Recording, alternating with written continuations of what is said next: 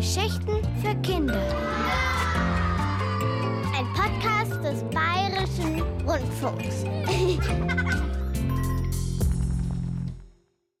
ich und du, Müllers Kuh, Müllers Esel, der bist du. Dieses Mädchen heißt Sabine Irmingard Anneliese Müller.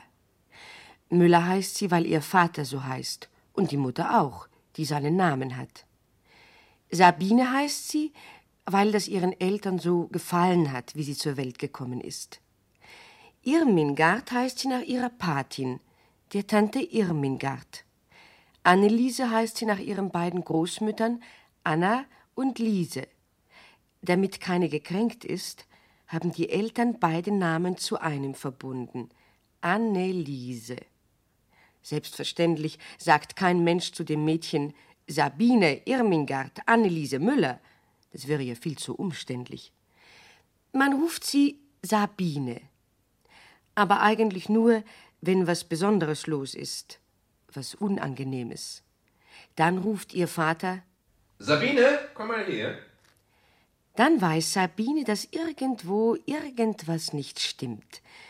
Dass sie vielleicht vergessen hat, im Klo die Spülung zu ziehen oder dass der Roller mitten auf dem Gang liegt oder dass sich der Vater in die Honigsemmel gesetzt hat, die sie bloß mal rasch auf den Stuhl gelegt hat. Sonst ruft er sie nämlich immer anders. Sabinchen oder Bini oder Mausi oder Zuckerbröckerl oder Dicksack oder freche Wanze. Solche Namen erfindet ihr Vater für sie. Das hat sie gern. Das findet sie lustig. Besonders wenn er dann Zucker, Zocker, Zackerbröcker, Binni, Bammi, Bummelbahn mit dem schiefen Mausezahn. mit dem Namen Wumme. Äh, Wumme? Wumme ist bestimmt ein komischer Name. Wumme. Wieso ausgerechnet Wumme? Was soll denn das heißen? Wumme. Naja, sie fragt doch immer und überall, warum? Wenn sie nur den Mund aufmacht. Was kommt heraus? Warum? Genau das. Wie sie noch klein war, hat sie aber kein richtiges R sagen können. Äh, Kein R bei Warum. Und darum hat sie ganz einfach Wumm gesagt. Ja, und da habe ich sie eben Wumme genannt. Und das ist ihr geblieben. Gut. Lassen wir es also beim Namen Sabine Irmingard Anneliese Müller, genannt Wumme. Obwohl sie heute schon längst klar und deutlich das R sagen kann, Warum? Weil sie größer geworden ist. Warum? Aber sagt sie immer noch. Heute hat sie schon warum gefragt, wie sie die Augen aufgemacht hat, am Morgen. Da war nämlich nicht wie sonst ihre Mutter da beim Aufstehen, sondern ihr Vater. Komm, Wumme, steh auf. Du musst dich heute ganz ohne die Mama anziehen, Warum? weil sie nicht da ist. Warum nicht? Weil sie plötzlich krank geworden ist. Da habe ich sie sofort ins Krankenhaus gebracht, heute Nacht noch. Warum? damit sie ganz schnell wieder gesund wird. Im Krankenhaus sind eine Menge Ärzte und Schwestern und die verstehen, wie man die Mama behandelt und pflegt, damit sie wieder gesund wird und nicht mehr im Bett liegen muss, sondern mit dir spazieren gehen kann. Hm? Und Apfelstrudel backen.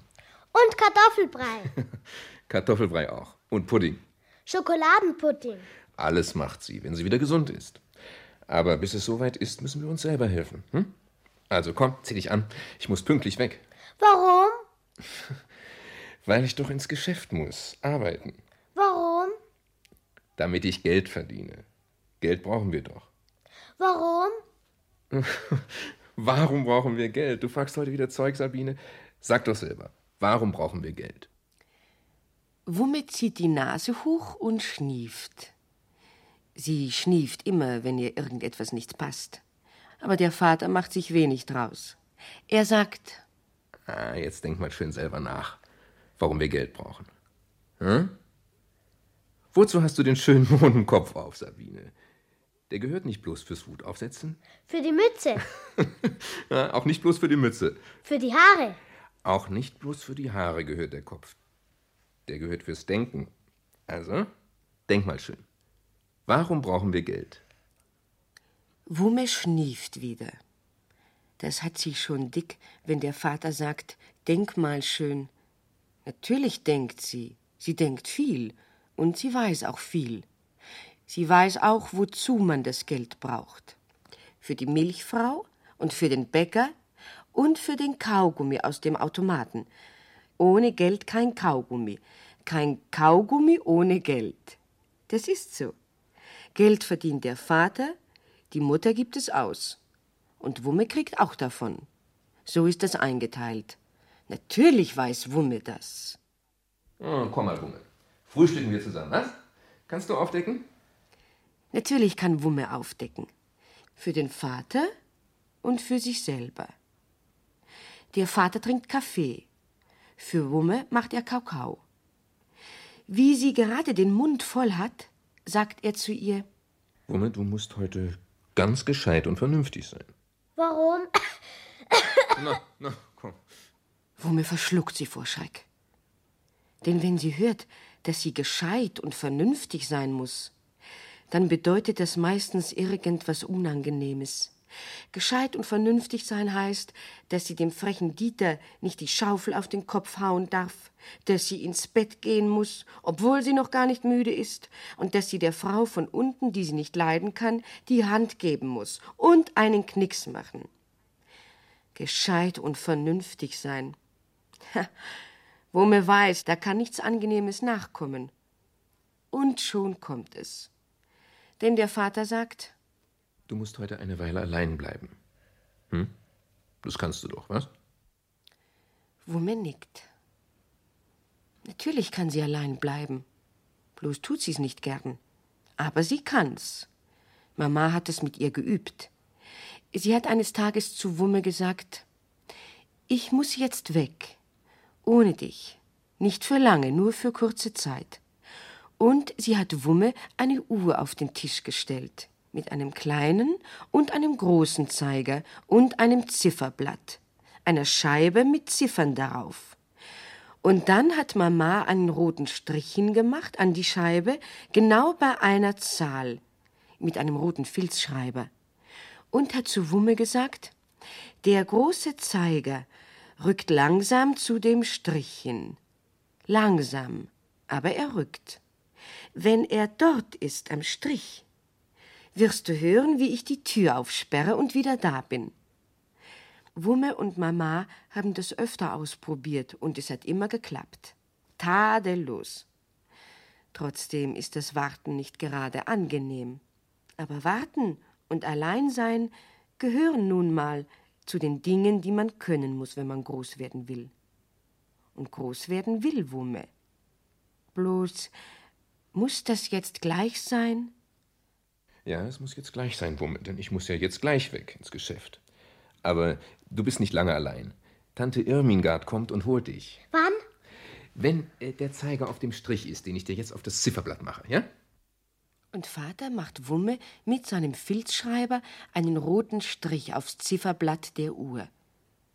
Wumme sieht gleich, da hat der Zeiger ein langes Stück zu laufen, bis er dahin kommt. Es kann wieder einmal abscheulich Fahrt werden. So spät erst kommt Tante Irmingard? Warum? Warum? Wumme, du weißt doch, wie das ist. Tante Irmingard hat doch auch einen Mann und Kinder, die frühstücken wollen. Ne? Und erst wenn sie die versorgt hat, wenn die weg sind im Geschäft, in der Schule, im Kindergarten, dann kann sie dich holen. Verstehst du das? Ja. Na siehst du. Pass mal auf, ich habe mit ihr schon telefoniert heute Morgen und alles ganz genau ausgemacht. Sie kommt, sie läutet, Du machst ihr auf, sie holt dich ab. Sie nimmt dich mit zu sich nach Hause und ich hol dich dann abends von der Tante Irmgard wieder ab. Hierher, zurück nach Hause.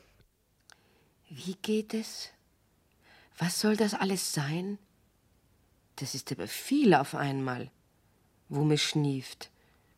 Es ist gar nicht so einfach, alles gleich zu begreifen. Also nochmal. Tante Irmingard läutet, Du machst ihr auf, sie holt dich ab, sie nimmt dich mit zu sich und ich hole dich abends wieder nach Haus. Wumme runzelt die Stirn. Wie war das? Es läutet. Gut. Wumme soll aufmachen? Schlecht, sehr schlecht. Denn aufmachen darf man nicht. Es ist fest ausgemacht mit Mama. Wenn Wumme allein ist, macht sie nie auf, wenn es läutet. Nie, nie, gar nie. Damit kein Fremder reinkommt. Wumme hat es fest versprochen. Sie macht nie auf, wenn sie allein ist. Wenn du allein bist, Wumme, darfst du nie aufmachen. Aber wenn du diesmal nicht aufmachst, dann kann Tante Irmingard auch nicht herein.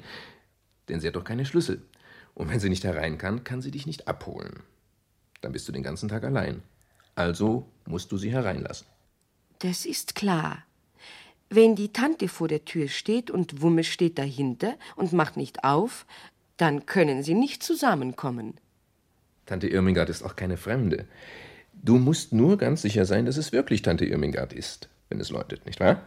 Darum habe ich mit Tante Irmingard ein Zeichen ausgemacht, damit du gleich kennst, dass sie draußen steht und niemand anderer. Tante Irmingard läutet fünfmal, wenn sie kommt. So. Bing, bing, bing, bing, bing. Bing. Ja, und nochmal bing. Du kannst ganz leicht mitzählen. Sie läutet so oft, wie du Finger an einer Hand hast. Und äh, Daumen natürlich auch, ne? Bing. Zeigefinger, bing. Mittelfinger, bing. Ringfinger, bing. Kleiner Finger, bing. Eins, zwei, drei, vier, fünf. Eins, zwei, drei, vier, fünf. Stimmt. Und wenn es fünfmal läutet, dann schaust du erstmal beim Guckloch zur Tür raus. Erst wenn du Tante Irmingard stehen siehst, dann darfst du aufmachen. Klar? Ja. Also, fünfmal Bing, Bing, Bing, Bing, Bing. Eins, zwei, drei, vier, fünf. Du schaust raus, siehst Tante Irmingard, machst auf und damit ich ganz sicher bin, ob es geklappt hat, rufe ich dich mit dem Telefon an, wenn ich denke, jetzt könnte sie da sein. Wumme freut sich. Sie telefoniert schrecklich gern mit ihrem Vater. Und wenn sie weiß, dass er sie anruft, kann ohnehin nichts schiefgehen. Also gibt sie ihm noch einen Kuss zum Abschied, ein Bussi, und macht die Tür hinter ihm zu. Sie ist allein. Sie schaut auf den Zeiger an ihrer Uhr. Der ist noch weit weg vom roten Strich. Sie holt ihren Bären. Sie holt ihr Bilderbuch. Sie holt ihren Baukasten. Aber nichts gefällt ihr recht. Soll sie etwas zeichnen? Mama vielleicht, wie sie im Bett liegt? Den Doktor, wie er kommt und ihr in den Hals schaut? Sicher schaut der Doktor Mama in den Hals. Er schaut Wumme auch immer in den Hals, wenn sie krank ist. Das ist ziemlich blöd, findet Wumme. Aber hernach wird man wieder gesund. Und das ist gut. Also zeichnet sie Mama, wie sie im Bett liegt. Wie sie eben den Doktor zeichnen will, der in den Hals sieht, läutet es. Kann das Tante Irmingard sein? Wumme überlegt. Das war nicht fünfmal, das war einmal und dann noch einmal. Wumme hat es deutlich gehört. Sie spitzt die Ohren. Wumme überlegt wieder.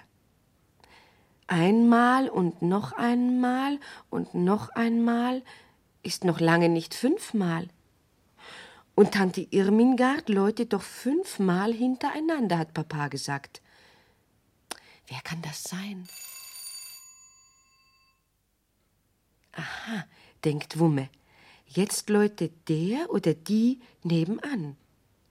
Ist vielleicht der Briefträger? Kann sein. Eigentlich, denkt Wumme, bräuchte ich bloß durchs Guckloch zu sehen. Dann weiß ich gleich, wer draußen ist. Und sie schleppt den Küchenhocker zur Wohnungstür. Denn das Guckloch ist so weit oben, dass sie nur durchschauen kann, wenn sie auf dem Hocker steht. Aber bis sie den Hocker geholt hat, hinaufgekraxelt und hinausschaut, ist der oder die von draußen schon längst weg. Und Wumme sieht nur noch das leere Treppenhaus, als sie durchschaut. Wumme wird es langweilig. Ob sie noch ein bisschen Kakao trinken soll? Sie geht in die Küche, macht den Kühlschrank auf und nimmt die Kanne heraus, die der Vater hineingestellt hat. Wumme nimmt die Kanne hoch, trinkt und schon ist es passiert. Wumme hat sich erschreckt und verschluckt. Und schon hat das Kleid eine lange Kakaobahn vorn am Bauch. Und jetzt läutet es schon wieder. Vor lauter Schreck hat Wumme vergessen mitzuzählen. Wie oft hat es geläutet? Einmal, zweimal und dann. Jetzt kennt sich Wumme überhaupt nicht mehr aus. Wie oft hat es denn geläutet? Sehr oft? Ob das Tante Irmingard ist oder ein Fremder? Wenn es Tante Irmingard ist und Wumme macht nicht auf, dann muss sie alleine bleiben. Wenn es aber ein Fremder ist und sie macht auf, was ist dann? Wumme drückt ihren Bären fest an ihrem Bauch mit Kakaoflecken.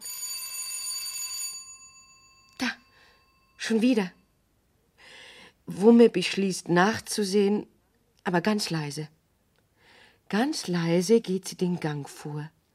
Ganz leise steigt sie auf den Stuhl, ganz leise schaut sie zum Guckloch hinaus.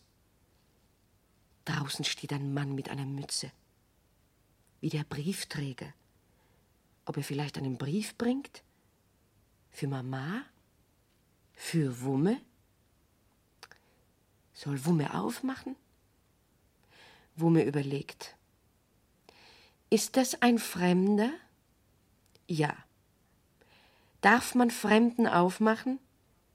Nein. Wem darf man sie aufmachen? Der Tante Irmingard. Ist das Tante Irmingard? Nein. Also wird Wumme nicht die Tür aufmachen. Wumme sagt das nicht, sie denkt sich das nur. Sie ist ganz still. Aber der Mann mit der Mütze wendet sich, als hätte er gehört, dass Wumme nicht aufmachen will, und er geht wieder die Treppe hinunter. Wumme schnieft, wie sie es immer tut, wenn etwas sehr schwierig ist, und sie drückt den Bären an sich. Der brummt zufrieden. Wumme findet jedenfalls, dass der Bär mit ihr zufrieden sein kann. Sie ist eben doch gescheit. Auch wenn sie jetzt auf dem Hocker sitzt und mit den Beinen baumelt und ein bisschen Angst hat. Ein kleines bisschen Angst. Ein kleines, großes bisschen Angst. Denn sie hört schon wieder Schritte. Und dann läutet es fünfmal.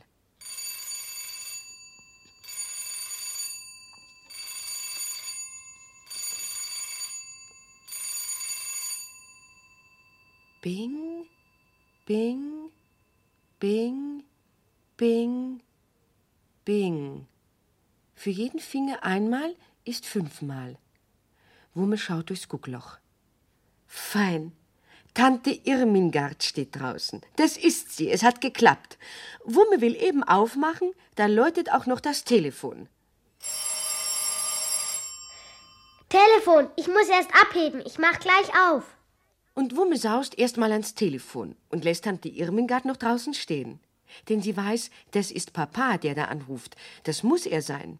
Wumme hebt den Hörer ab und sagt laut und deutlich in die Telefonmuschel: Hier Sabine Irmingard Anneliese Müller. Ja, Wumme, grüß dich. Na, wie geht's? Äh, dein Zeiger, der muss doch jetzt gerade auf dem roten Strich sein. Ist Tante Irmingard schon da? Ja, sie steht draußen vor der Tür. Na fein. Äh, hat sie fünfmal geläutet? Ja, Und du hast durchs Guckloch gesehen? ja, Und sonst niemand hereingelassen? nein. Großartig. Du bist die beste Wumme auf der ganzen Welt. Äh, Das erzähle ich Mama, wenn ich sie im Krankenhaus besuche. Die wird sich freuen. Wumme, und dann hole ich dich ab. Aber jetzt mach schnell eine Tante Irmingard auf. Das tut Wumme. Sie legt den Hörer auf und lässt Tante Irmingard herein. Tante Irmingard findet natürlich auch, dass Wumme das ganz großartig gemacht hat und dass Wumme auf dem besten Weg ist, groß und gescheit zu werden. Und daneben macht ein Kakaoflecken auf dem Bauch überhaupt nichts aus oder fast überhaupt nichts. Und der Mann mit der Mütze?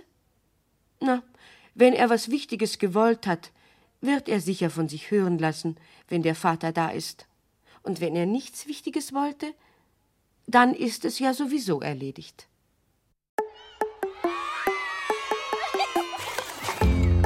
Geschichten für Kinder. Ein Podcast des Bayerischen Rundfunks.